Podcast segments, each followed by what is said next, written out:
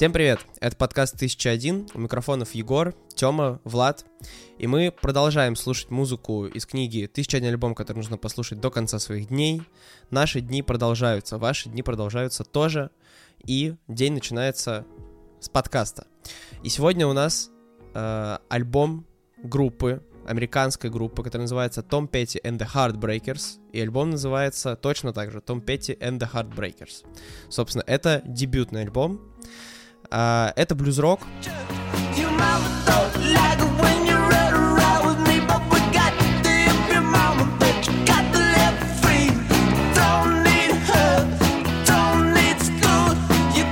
Этот альбом вышел в 1976 году. Вот мы продолжаем плотно исследовать 70-е. Мы буквально вчера обсуждали тоже альбом примерно того же времени.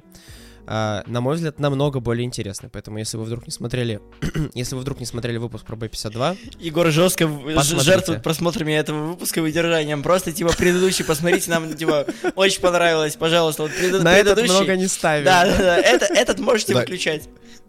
Это можете выключать, можете посмотреть следующие альбомы, там, предыдущий, этот не надо. Вот, на самом деле, ну, да, немножко контекста, что за человек, потому что там в целом есть э, какие-то интересные моментики. А, значит, э, Том Петти, он интересовался рок-н-роллом, он очень любил рок-н-ролл, и уже в 10 лет ему повезло познакомиться с Элвисом Пресли. М-м, ничего себе, да? Элвис Пресли.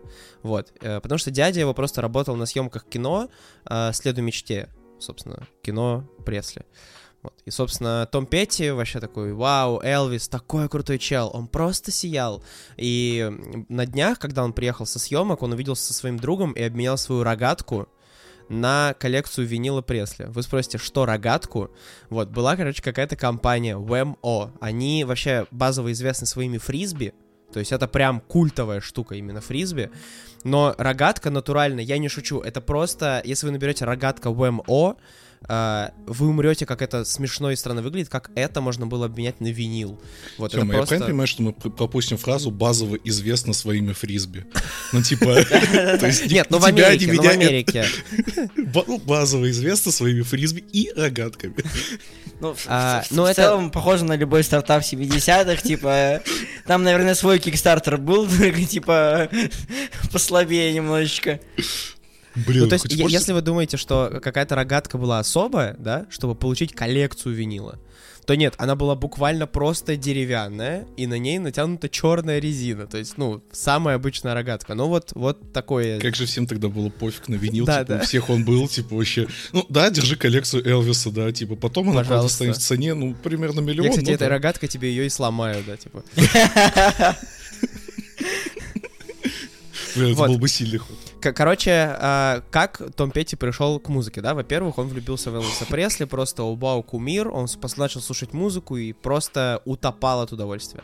Потом, значит, он открыл для себя Битлз, да, и если он говорит, Элвис для него был просто кумиром, да, просто человеком, которым он восхищался, то Битлз как бы показали ему, что, ну, ты можешь тоже делать музыку. А потом сюда еще добавили Rolling Stones, да, которые тоже сами там поднялись и как бы, ну, в общем...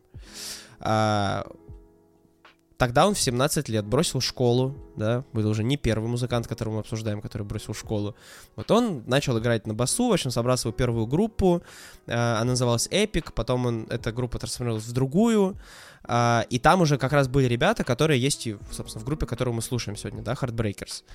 Вот. Они там, короче, ничего с той группой особо не сделали, э, распались, он начал сольно вроде как что-то делать, но тут же опять собрался в группу, и вот музыку этой группы мы и послушали.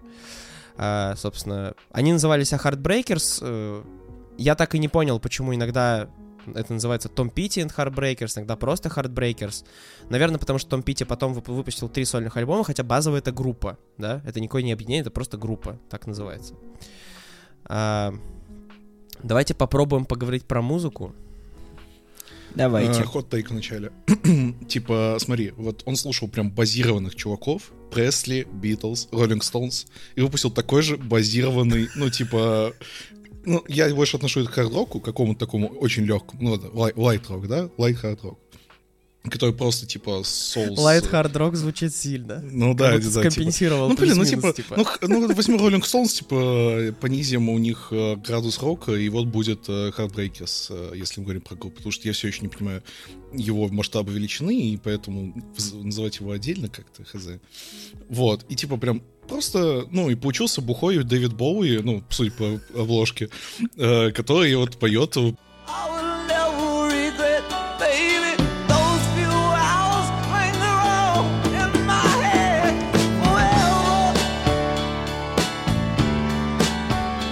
Ну, короче, вот. Получилась такая же базированная музыка. Ну, прям, ну, вот, вот все. Смотри, добавлю тебе базы. А, ну, так как Том учился играть на гитаре, одним из его учителей был человек, который потом играл в Eagles. Mm. Типа плюс база. Плюс база, да. Блин, короче, я вот... Э, у меня после этого альбома на рандоме включилась э, песня, кто Last Dance with Mary Jane, э, там, кто Блин, я сейчас забыл, как эта группа называется. Кто? Last Dance with Mary Jane. Who am I? Dun, dun, dun,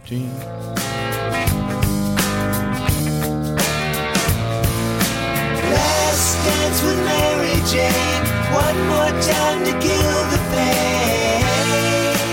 Ну, может, вы помните, не вспомнили? Ну, тоже такая классическая рок-н-ролльная песня э, тех же примерно годов. И я понял, насколько же сильно меня цепляет этот припев, настолько же сильно меня не зацепила эта музыка. Ну, то есть, типа, я вот люблю послушать альбом, потом, типа, там, подумать о нем спустя день, чтобы вспомнить э, какие-то хотя бы моменты оттуда. Типа, B-52, я помню вот эту вот какофонию звуков, я помню, что мне это... Я не запомнил сам звук, но мне нравилось. Я вспомнил те ощущения, что мне нравилось. Я вспомнил этот альбом, и я все, что вспомнил реально, это то, что после этого Spotify он предложил мою э, песню, которую я переслушиваю очень часто. Я слышу ее постоянно. А вот Heartbreakers, ну, ничем не запомнилось, я реально не помню. Я помню, что у него приятный голос, да, он реально напоминал кого-то Боуи. Почему, ну, почему у меня такая ассоциация была. Было норм, да, было плохо, но нет. Было хорошо, да хз. Типа, ну, я вот прям не запомнил его. Что, Артем, как что ты скажешь? Ну, я примерно согласен с тем, что это база базовая, но при этом, типа, это не из тех альбомов, которые я такой, господи, ну, ну это скучно, я как бы буду э, ныть на протяжении всего своего рассуждения. Во-первых, потому что он не очень длинный, там, типа, полчаса послушать и все, и ты свободен. Ну, я да. такой, класс, спасибо большое.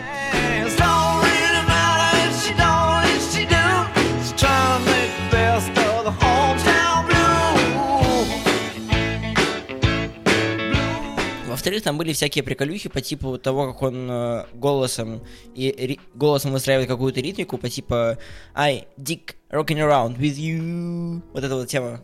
Она периодически тебя такая если что, ты до сих пор слушаешь альбом, так держи в курсе, держи в курсе. Ты еще слушаешь альбом, и ты такой, вау, нормально. Вот. Блин, я это даже не запомнил. То есть не было, не было ничего особо раздражающего и было чуть-чуть запоминающегося. То есть в целом э, норм, вот. Из-за этого норм. Ну, вот, собственно, в целом альбом, похоже, такой есть, что он просто, он просто базированный, и на самом деле вот интересно, что Влад говорит про рок-н-ролл, потому что сам Том Петти постоянно топил, что он делает рок-н-ролл, хотя, ну, большинство называют это блюз-рок, или еще принимают такой термин хартленд-рок. Хартленд-рок — это история, когда человек, обычный белый американец, привет, расизм. Гендерный. А, да. Mm-hmm. Поет про жизнь обычного белого американца или жизнь других белых американцев обычных. То есть вот такой контекст существования, такой жанр. И Том Петти яркий представитель этого жанра, он очень сильно повлиял на его развитие. Плюс, опять же, добавляя в базу, э, та же там песня American Girl, она была вдох... ну, как бы написана под вдохновением от музыки The Birds. Take it easy, baby.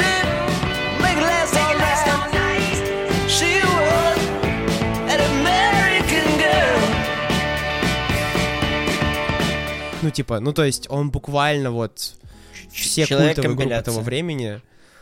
Да, и он вот э, породил вот эту как бы классику американского рока. Я честно скажу, я послушал более современные его релизы. А, то, что выпускалось в 2000-х там и 2010-х, ну, ну, а, короче, обсуждаемо, но вот то, что выходило после, где-то 80-х, 90-х, блин, хорошее, намного интереснее альбомы, и мне кажется, что э, не очень удачный выбор альбома для книги. То есть это тот случай, когда дебют не такой крепкий, и если хотелось отразить, типа, влияние человека, да, в истории, надо было взять что-то посерьезней. Ну, потому что, ну, опять же, смотрите, продюсера не зацепиться. Продюсер тупо no name. Ну, не работал ни с одной какой-то именитой прям вот супер топ of the топ группой, да, типа, или там человеком, артистом. И более того, после того, как он спродюсировал этот альбом, он там через очень недалекую перспективу вообще стал тренером по скачкам на лошадях. Окей. Базированный типа, белый американец. Ну, короче, да. Ну, блин, если это реально так, то вообще хз, зачем это? То есть странно. Поместилось сюда. Не, нету никакой лютой истории с наркотиками, да, или с чем-то еще, то есть какими-то зависимостями. То есть он э, в 74 году он э, женился, э, в 76-м вышел альбом, да, для понимания. А потом в какой-то момент, там где-то, по-моему, 80-х он развелся, подсел на героин, э, потом прошел реабилитацию, с героина слез. Типа, вот такая история с наркотиками. Вот, умер он в 2017-м. Подожди, подожди, подожди. А зачем была история про наркотики? Ну, к тому, что, типа, до, до, до, выпуска, до выпуска альбома он был слишком мужичком таким обычным, базовым мужичком. Вот. Ну, в смысле, да. То есть не было такого, что он там жестко обдолбался, такой, йоу, я рождаю баз. Ну, то есть, ну, как, нет, нет никакого контекста, да, если что, на всякий случай. Наркотики плохо, не употребляйте Если наркотики, вы хотите, чтобы убивают. вас Егор а, обсуждал с позитивной стороны, то вы можете это сделать просто хорошей музыкой. Не, не обязательно для этого обдалбываться и делать смешную историю по наркотике. Вот это типа не обязательно, если что. I'm not afraid of you running away, honey. I get the feeling you Вот, и умер он в 2017-м э, не от наркотиков, но связано. Короче, он, э, у него были разного рода болезни, и он принимал довольно много лекарств. И э, вроде как судмедэксперт э, заявил о том, что то ли слишком много было обезболивающего, а тогда это были там не такие, ну, там, более грубые препараты, да, и плюс смешение просто количества лекарств его убило. Все. Mm. То есть вот, вот просто он его нашли дома, типа, без дыхания, без всего, типа, и все. Вот так он умер. То есть человек на самом деле повлиял на американскую музыку невероятно. Но э, вообще невероятно неудачный выбор альбома. Но, короче, опять э, сталкиваемся с контекстом и историей страны, которой все-таки происходит, происходило очень много всего, и выбор еще не самый удачный, в итоге мы не понимаем для чего. Но спасибо, что разъяснил, хотя бы теперь понятно, что хоть как-то этот чувак, э, хотя бы хоть как-то стало понятно, почему его имя вынесли в э, название. Потому что, ну так, для меня это просто Дэвид Боуи буху, и все. Я остаюсь при своем. В общем, подводя итог, э, я, наверное, использую цитату, которую посмотрел в одном из комментариев на Пичфорке. Рок-звезда эпохи панка. Это действительно было время, когда играла немножко другая музыка, прикольно, что человек играл свое, это смело, это круто, но мы не очень понимаем, зачем этот альбом здесь. Хотя человек, повлиявший на историю музыки, вообще на, на формирование музыки, и человек массово, я думаю, что неизвестный. На этом все. Услышимся с вами уже совсем скоро. Слушайте нас каждое утро. С вами был подкаст 1001. Пока.